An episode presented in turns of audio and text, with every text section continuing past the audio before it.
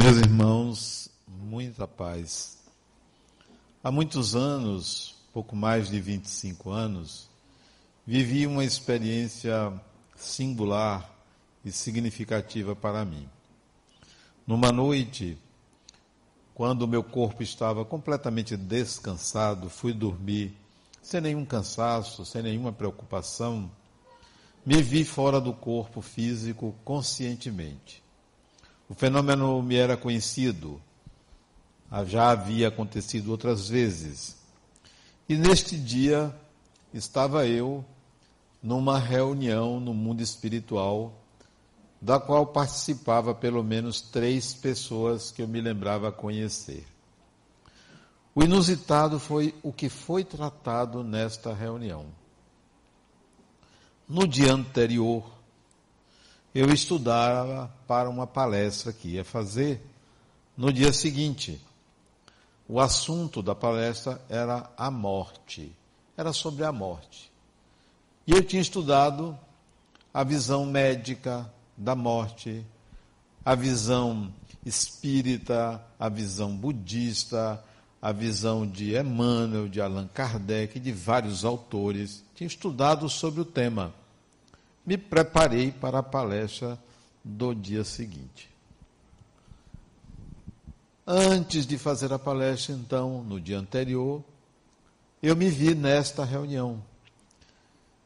Eram três, pelo menos três espíritos. Um deles me disse assim: Nós lhe trouxemos aqui, nesta reunião, para lhe comunicar que você desencarnou. E eu completamente lúcido, consciente. Aquilo me assustou. Eu não estava preparado para ouvir isso. Não tinha pensado na minha desencarnação. Afinal de contas, era um jovem. Ia me casar ainda, já sentia a responsabilidade, a vida começar.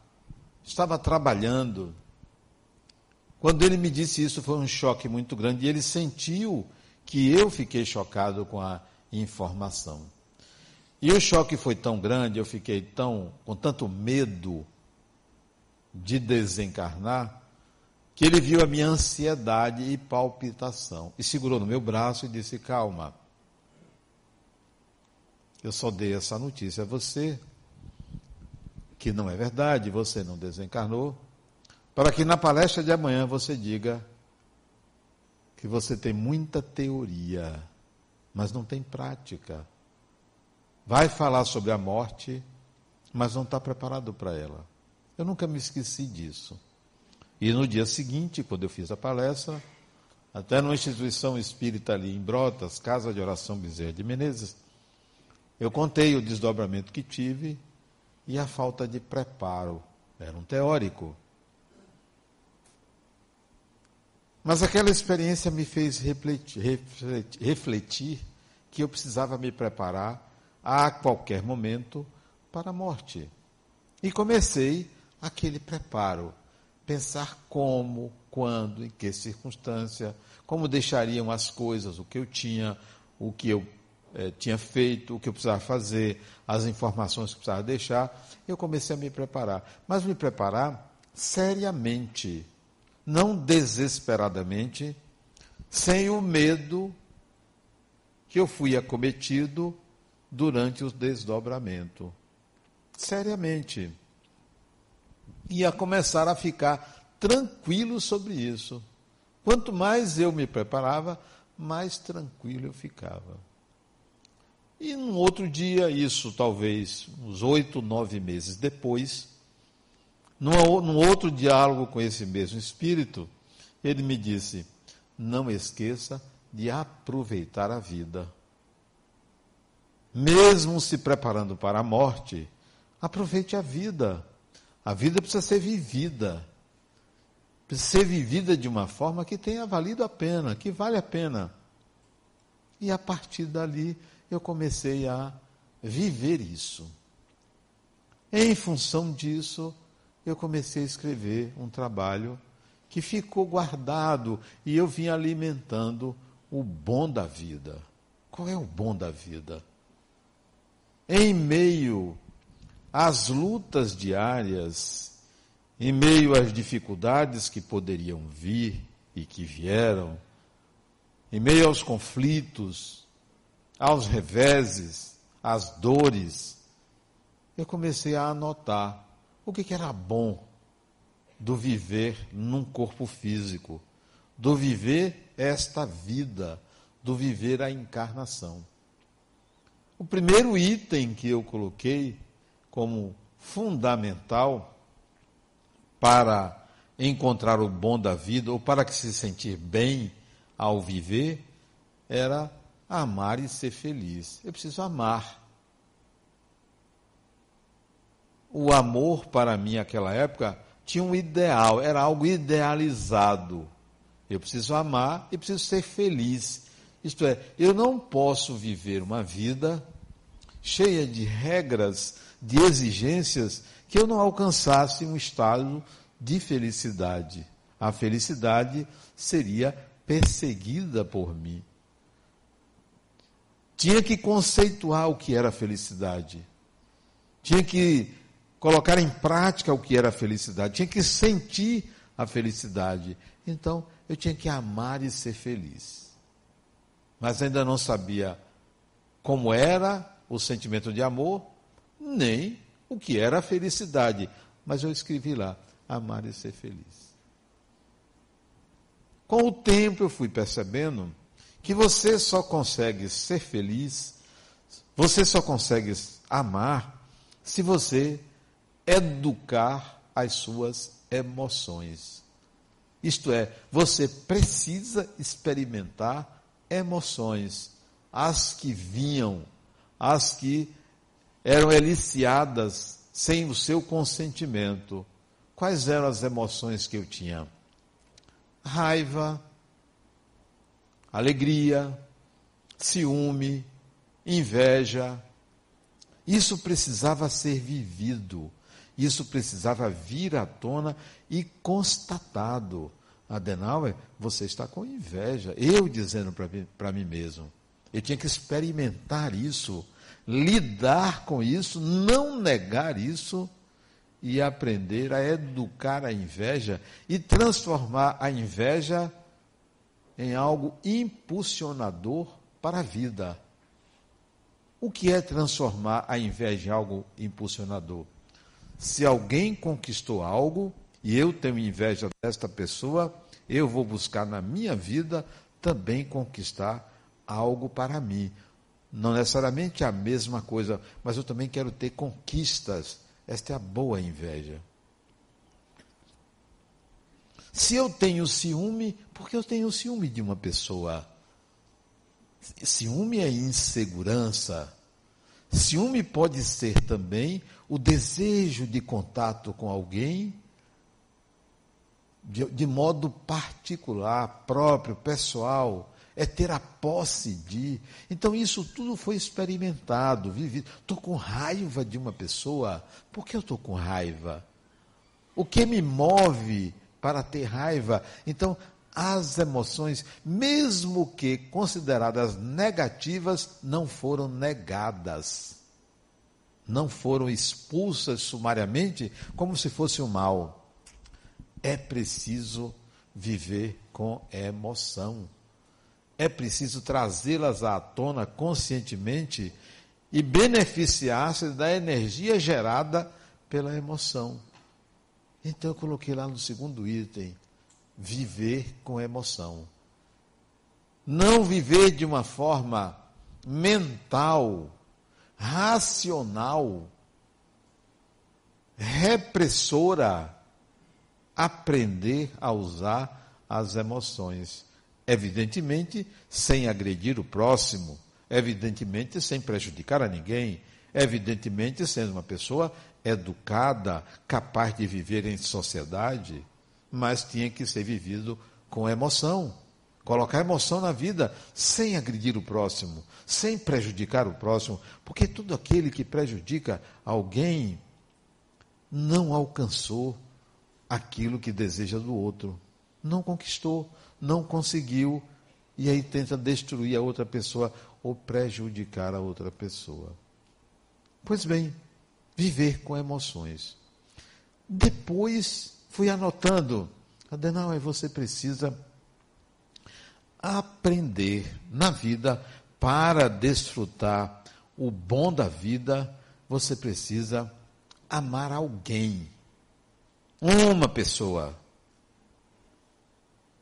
Não é amar todo mundo. Sentir o amor por alguém. Ser capaz de fazer, construir esse sentimento em você. Então anotei lá, amar alguém. Não é uma pessoa que você vai buscar. Você começa a notar que você sente algo por tal ou qual pessoa.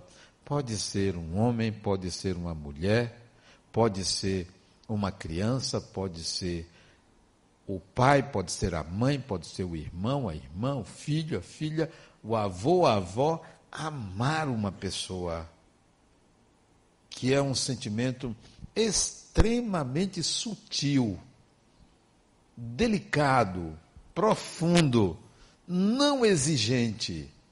Que coisa difícil. Você amar e não exigir. Você amar e não querer algo em troca.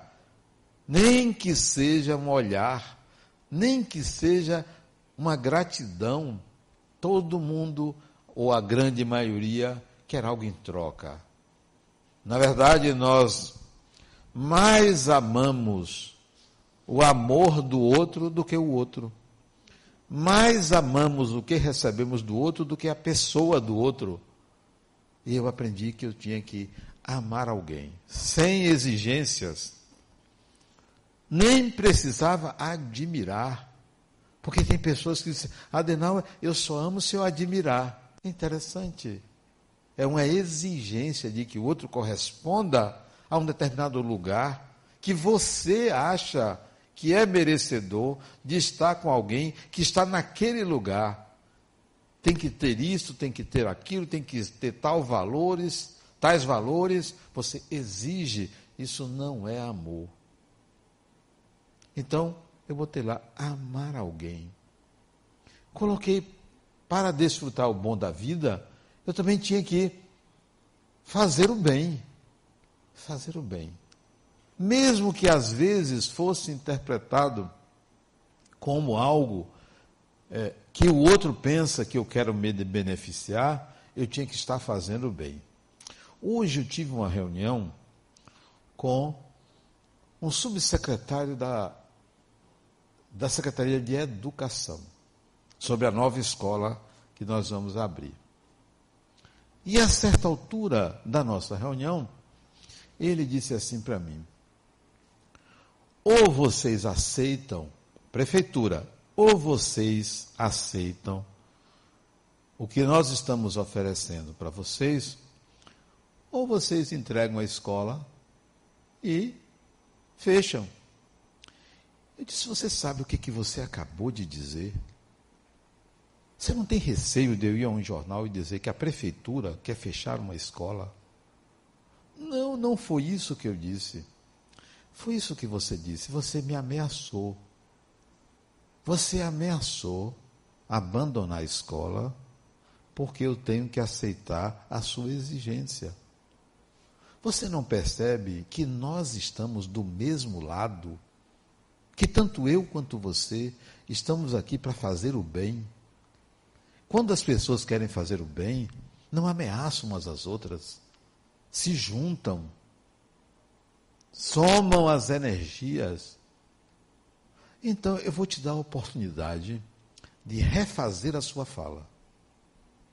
Ou nós trabalhamos juntos, ou nós estamos em campos opostos, porque o que eu quero, Fulano, você está vendo ali, e nós estávamos ali no bairro da Paz, você está vendo ali naquela quadra de terra, quantas crianças estão jogando bola, e são três horas da tarde. O meu objetivo é tirar essas crianças desse horário da rua, é colocar numa escola. E a escola está aqui junto deles.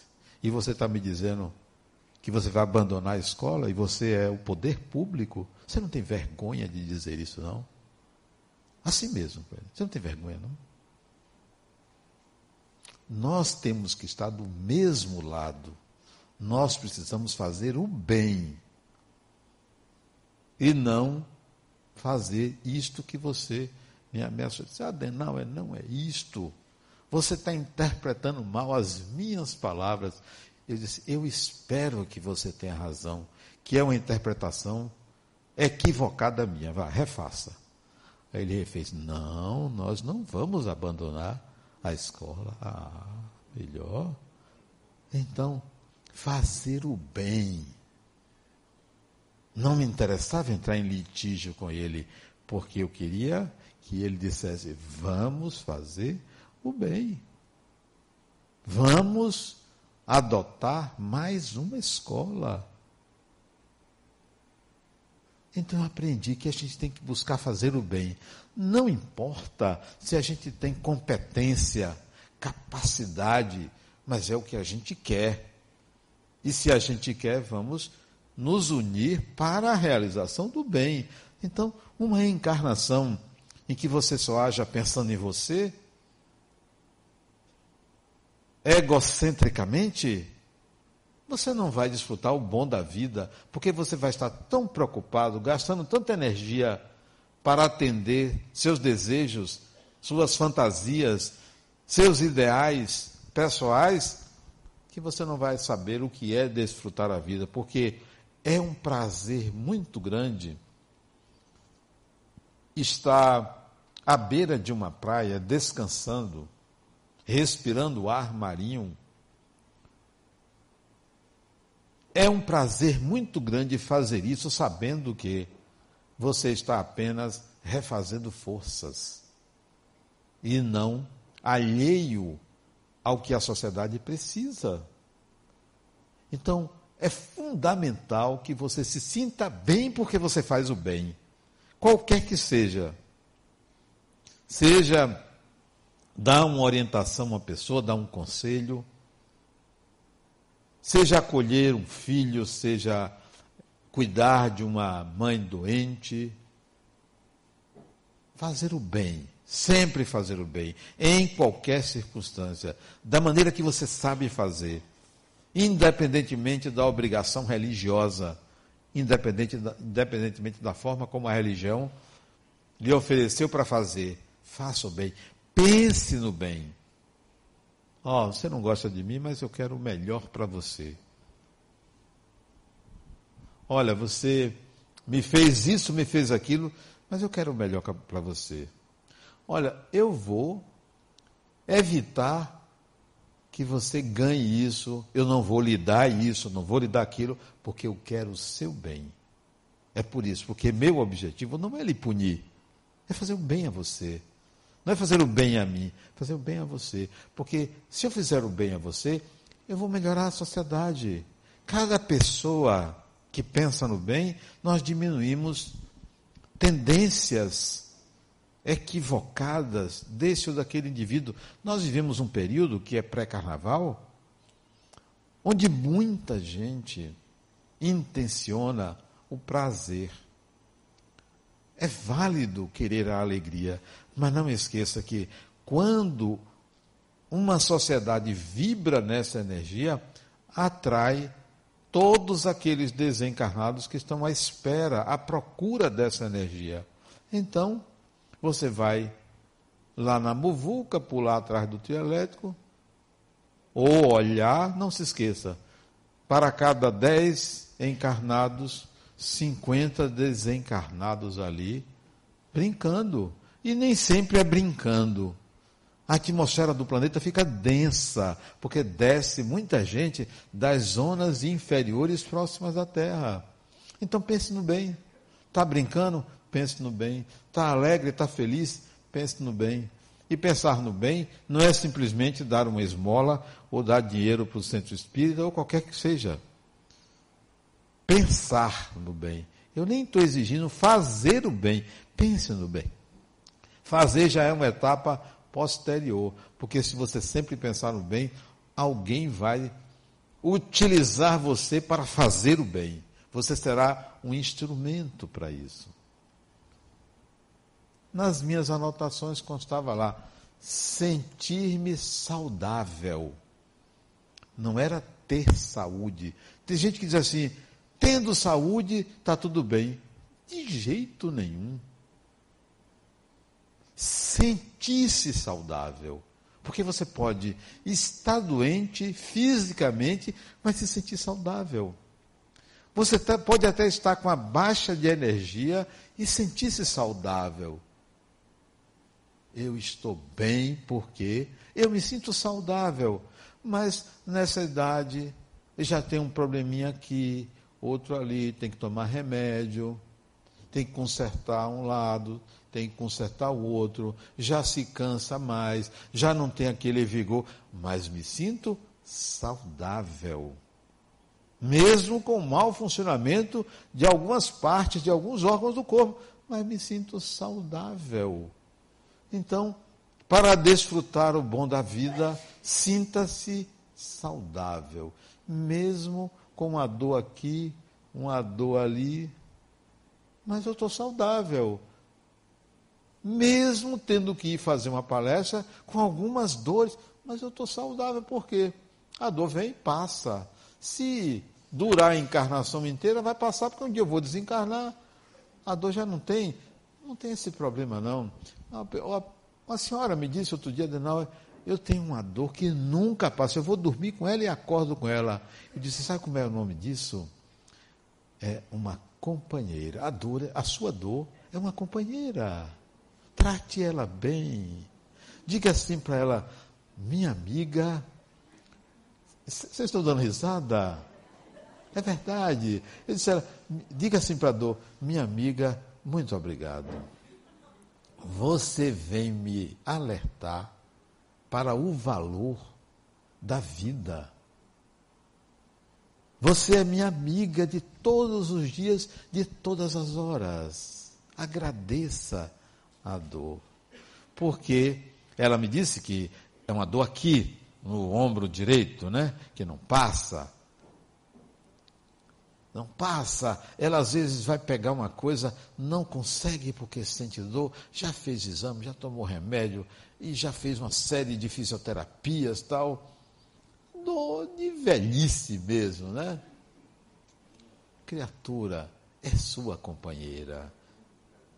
Lide bem com ela, trate bem a sua dor. Quando você acordar e se encontrar com ela, dê bom dia. Bom dia, minha amiga.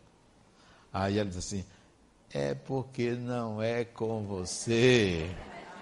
Olha o que ela disse. É porque não é com você. Cada um com a sua dor. Esta é sua. Eu tenho as minhas que não cabe eu lhe dizer. Mas são as minhas. Você não sabe. Você não me conhece totalmente. Nem quem dorme comigo sabe quais são as minhas dores, porque são minhas me pertencem. Então, dê bom dia a ela. Quando for dormir, diga assim: boa noite. Ela todo dia toma um remedinho para dormir, porque ela não consegue dormir, não por causa da dor, por causa da ansiedade, ela não consegue dormir direito, né? Ela toma um remedinho e apaga. Digo, antes de você apagar, diga assim para sua dor: boa noite, nos veremos amanhã. Sentir-se saudável. O que não tem remédio, remediado está. Não vou ficar preocupado se eu tenho uma fibromialgia que não se cura. Vamos lá, não é que para ser assim? Ah, o outro disse assim, Adenal, eu tenho um zumbido no ouvido. Que nunca passa. Eu disse, é mesmo? Tem, tem um zumbido no ouvido. Me atormenta. Criatura, trate bem o seu zumbido. Você só tem o zumbido para que você ouça outras coisas que você não quer ouvir. Olha, eu tenho há muitos anos. Mas sabe o que acontece? Eu só percebo que tenho quando alguém me fala ou quando eu lembro, porque geralmente eu nem lembro. Mas se eu parar, eu ouço o zumbido.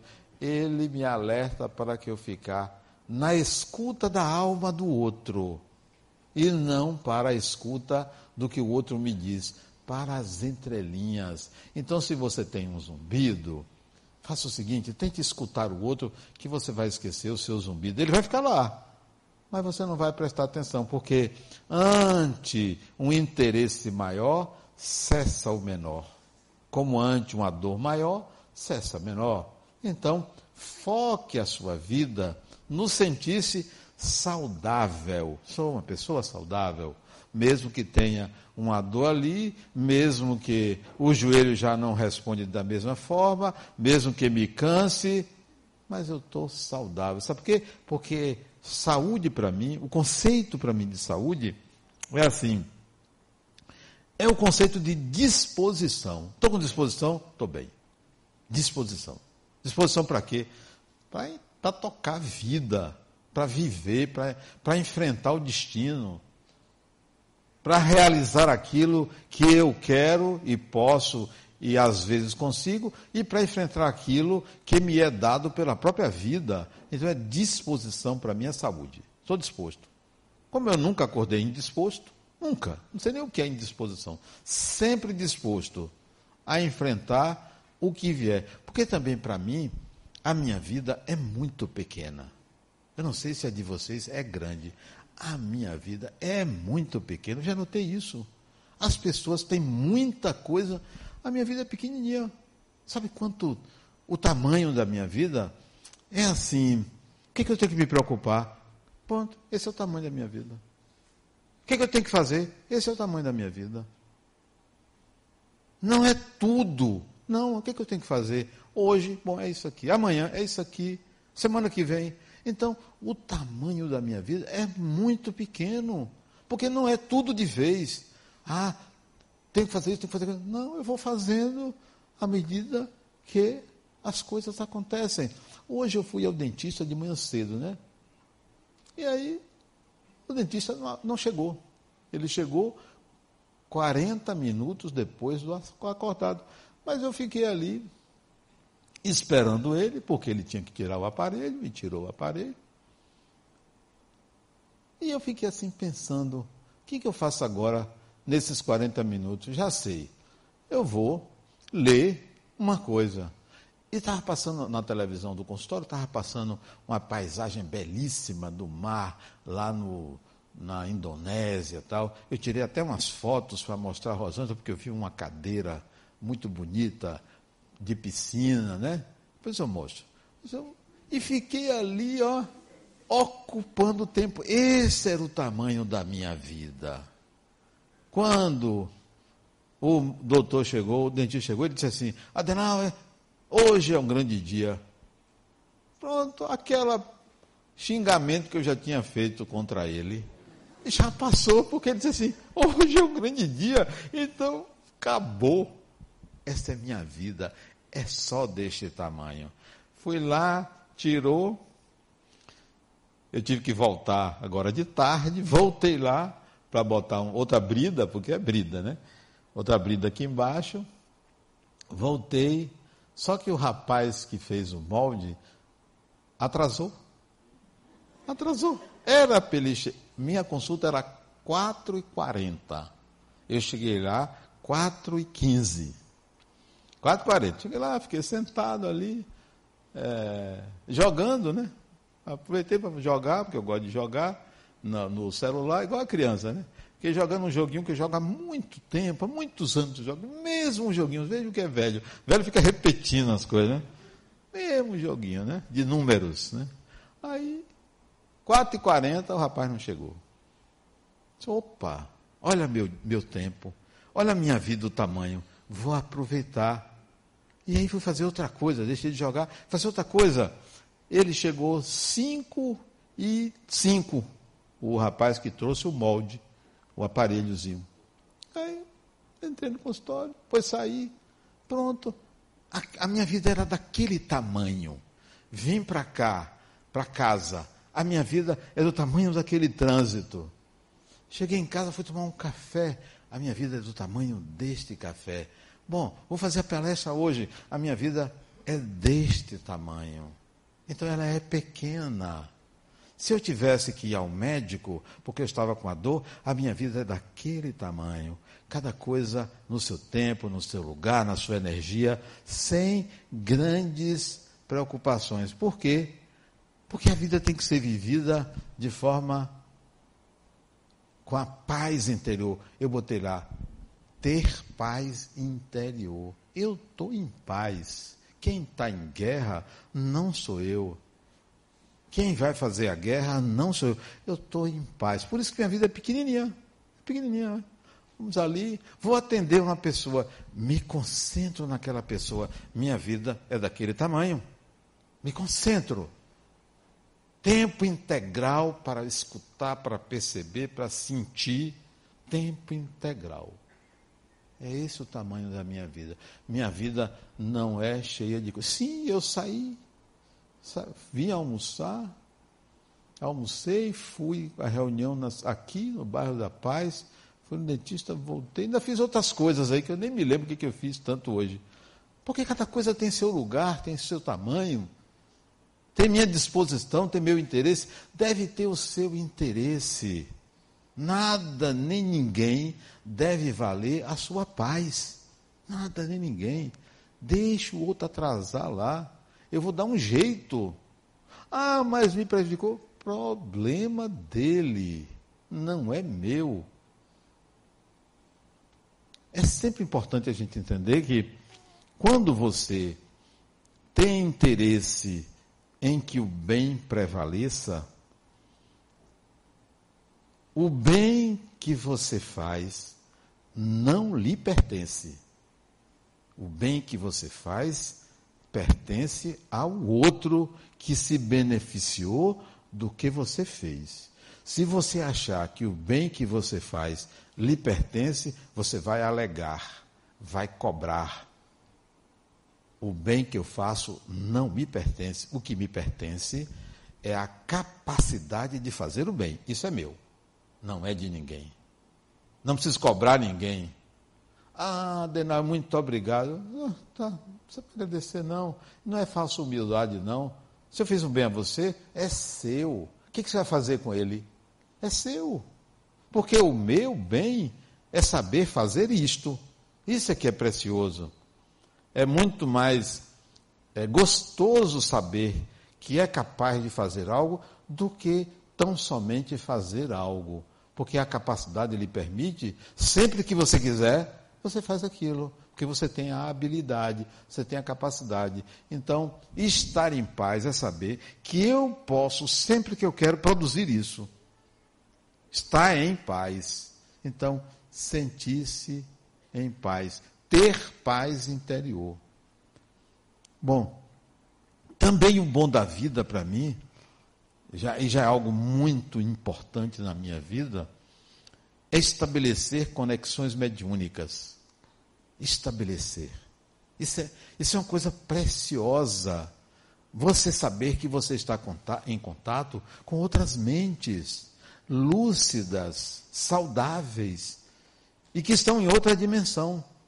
Isso no dia a dia. Que coisa boa você poder estar em contato com pessoas encarnadas e está em contato com pessoas desencarnadas, sem nenhuma discriminação, sem nenhum interesse de que faça isso ou aquilo por você, mas simplesmente estabelecer relações de amizade.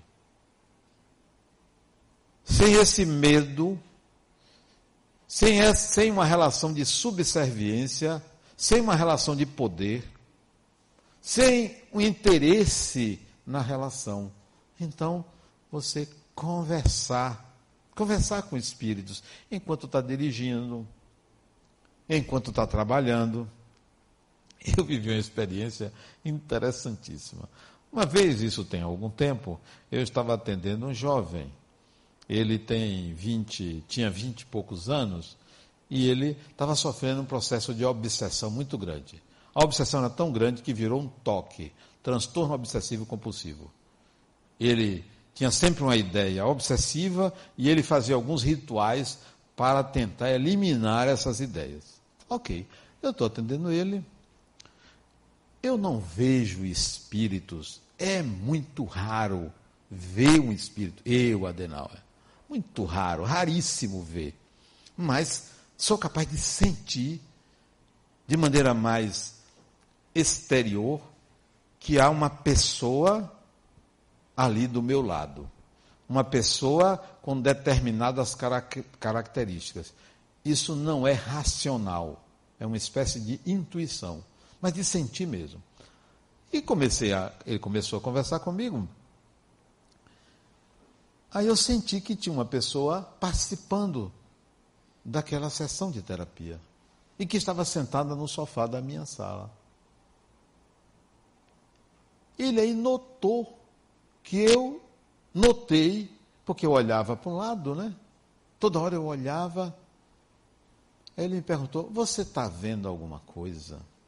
Eu me levantei, me encostei no armário e olhei para o sofá.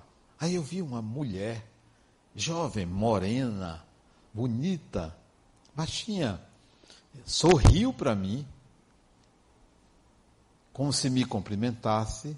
Aí eu disse a ele: Eu estou vendo, sim. Acabei de ver uma mulher e descrevi para ele. Quando eu descrevi para ele, ela desapareceu da minha mente. Ele ficou assustado, né? não é fácil você ouvir uma informação dessa. Ele perguntou: por que, que ela está aqui? Eu disse: é ela que coloca esses pensamentos na sua mente. Por que ela faz isso? E é como se eu ouvisse dela: ele me estuprou. Por isso que eu faço isto. Não nesta vida, em outra vida e eu encontrei ele, e ele vai me pagar o que ele me fez. Conexões mediúnicas, inusitadas, isso não é comum. Nem vá ao meu consultório para me perguntar se tem alguém ali, porque eu não vou dizer. Isso é raro. Dei a informação a ele disse a ele o que ele deveria fazer, pedir perdão a ela, se comprometer com ela, de ajudá-la. Não seria fácil, porque seria difícil ela perdoar, mas que ele conquistasse ela. O, o interessante dessa história é que, acho que um mês depois, ele voltou a mim e disse: Adenauer, estou muito mais aliviado. Parece que funcionou. Mas também eu encaminhei para aqui o centro fazer um tratamento de desobsessão. Parece que funcionou. Mas as conexões mediúnicas não são só assim. É muito bom você ter alguém para conversar, mesmo que seja mentalmente. Conversar não é para pedir, é para ouvir opiniões, não é para decidir por você. É para dizer o que você acha, o que você sente. Não é para fazer perguntas como um oráculo. Não. É uma companhia. É como aquela dor daquela mulher. É uma companhia. Ou umas companhias. Então, é muito bom estar numa encarnação em que a grande maioria vê o espiritual de forma mística você encarar como algo natural, humano, comum, do qual você não tem medo e nem faz exigências para esse contato. Então isso é muito gratificante. Numa sociedade em que olha a matéria e só vê a matéria e você enxerga ou percebe o espírito, isso é muito gratificante. E não é uma questão de fé. Não é porque somos espíritas, porque muita gente vê, sente, percebe e não é espírita. Então, isso é o bom da vida também. E por último, eu botei lá, como bom da vida, perceber-se, se perceber espírito. Fundamental. Porque se você não se percebe espírito, a sua vida aí sim é muito menor porque você estará nas disputas da encarnação. Você estará limitado ou limitada pelo medo, pelo medo da morte, limitada pela ambição material. Importando-se demasiadamente com o que é menor, com o que é pequeno.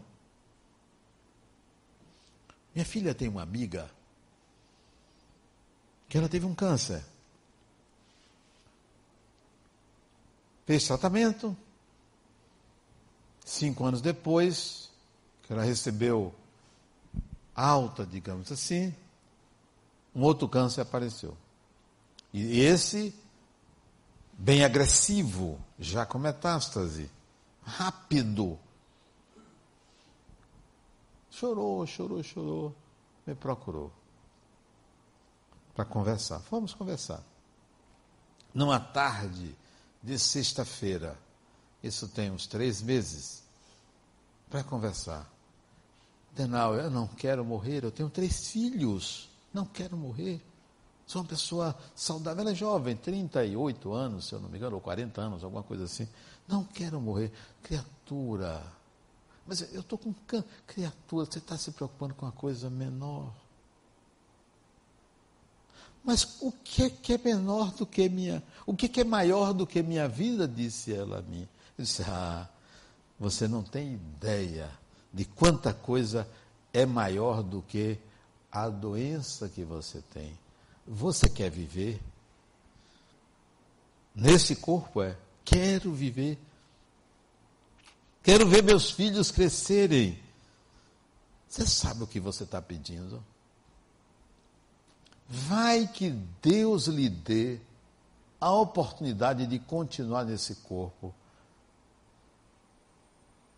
que você vai fazer da sua vida, desta vida? Você está preparada para isso? Que tal você dizer assim a Deus? Que seja feita a sua vontade. Se eu tiver que desencarnar, eu vou desencarnar porque eu vivi. Faça um plano de vida, vá, e me dê, porque você vai pedir a Deus e eu também vou pedir. Faça um plano de vida. Porque se for para viver como você estava vivendo, talvez Deus diga assim para você: criatura, não tem muita coisa mais para fazer, não. Vem embora. Prepare para uma nova encarnação. Faça um plano de vida e me traga. Ela fez um plano de vida. Algumas conquistas nos próximos 40 anos. Gulosa, né? Diz criatura, peça, peça menos, peça uns 20 anos. Nos próximos 40 anos. Ontem eu encontrei. Emagreceu, está mais bonita, muito mais bonita. E aí, criatura, ela disse: Estou vivendo, estou vivendo. Me abraçou e disse: E o câncer? Ela disse: Por enquanto, a mesma coisa estacionado. Então vamos lá. Viva. Coloque seu plano. Porque eu pedi a Deus. Ela disse, eu também pedi muito. Então vamos lá. Vamos ver se nós temos prestígio. Vamos ver se vale a pena esse projeto de vida. Porque ele disse, você é um espírito. Eu a vejo como espírito. Seus filhos não são seus filhos. Você deve receber deles sempre a gratidão por ter oferecido um útero para eles voltarem para um corpo. Porque não são seus filhos, vão seguir a vida. A vida continua para todo mundo, para quem vai, para quem fica. A percepção de ser espírito dá esta condição de você encarar todo e qualquer revés como algo menor. Porque muito maior do que uma doença é a sua imortalidade. Não tem preço. Sabe aquela propaganda? Não tem preço? A imortalidade não tem preço. Tudo é menor. O dentista chegar atrasado. O Vitória perder. perder. Tudo é menor, sabe? Tudo é menor. A, a, alguém lhe roubou, tudo é menor. Alguém falou mal de você, perdeu o emprego, coração está doendo, tudo é menor, porque a sua imortalidade é o que existe, é o reino dos céus, sabe? Jesus falava que a gente tem um reino dos céus, é o reino dos céus, é o grande tesouro, é o grande achado. Então, a percepção de ser, ser espírito torna as coisas muito menores. Alguém já me disse, Adenauer, você é muito simplista. Para você tudo é muito simples. Eu substituiria a palavra simples por natural. Tudo é natural. É muito natural. Que venha o que o destino me reservou, porque eu vou viver, vou realizar além do que o destino me reservou. Não vou me submeter ao destino e achar que tudo está escrito, tudo está predeterminado, que eu planejei a encarnação e tem que seguir. Não, não tem nada que seja absoluto senão o Criador. Então, o bom da vida passa por essas experiências e a percepção, a percepção de ser espírito é que é algo maravilhoso e importantíssimo. Não depende de fé, não depende de crença, não depende de você estar com saúde, rico, bonito, não depende de nada disso. É uma disposição interna. Se sou impotente para resolver uma coisa, vou tentar conquistar competência para tal. Se eu não conseguir, paciência. Eu também tenho um limite. Eu tenho um limite eu tenho que entender os meus limites, as minhas competências. Não sou obrigado a ser perfeito. Ninguém deve achar que tem que ser perfeito. Ah, tem que ser perfeito, tinha que ter feito isso. Não, não queira ser perfeito, queira ser humano e queira se perceber espírito. É, essa é uma conquista. Ser humano, antes de se espiritualizar, se humanizar, se ver semelhante, se ver com naturalidade, sem afetação, sem se achar o melhor ou o máximo, porém tendo, tendo consciência da competência pessoal competência pessoal. Eu sei do que sou capaz, não preciso que ninguém me elogie. Não preciso. Até que é bom um ou outro elogio. Você sabe como a outro lhe vê, mas você não depende do elogio, porque você sabe do que você é capaz. Tem que ter consciência da competência pessoal, para não depender da gratificação do aplauso, da gratificação do elogio. Eu sei do que sou capaz. Isso não é arrogância, isso não é vaidade, isto vem de resultados. Eu sei que não sou capaz de cortar minhas unhas. Já tentei cortar as unhas da mão direita, eu não consigo. É uma incompetência. Então eu vou buscar uma pessoa para fazer isso, mas sei que sou capaz de fazer a barba. Eu não preciso que ninguém me diga, ah, você é capaz. Eu sei que sou capaz. Para usar um exemplo muito simples, tem muita coisa que eu sei que eu sou capaz. Não preciso que ninguém me diga. Mas também tem muita coisa que eu sei que eu não sou capaz e eu quero que me digam. Porque se eu achar importante, eu vou buscar a competência. Também se eu não achar importante, não me cobre. Porque eu é que determino o que é melhor para mim, o que eu quero aprender. Tem coisas que eu não quero aprender por exigência social.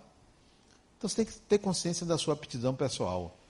A percepção de ser espírito é fundamental. A encarnação está no corpo físico, não é um degredo, não é uma punição, não é para sofrer, não é para pagar, é para adquirir habilidades. E nesse processo de aquisição de habilidades, não esqueça de desfrutar do bom da vida. Muita paz.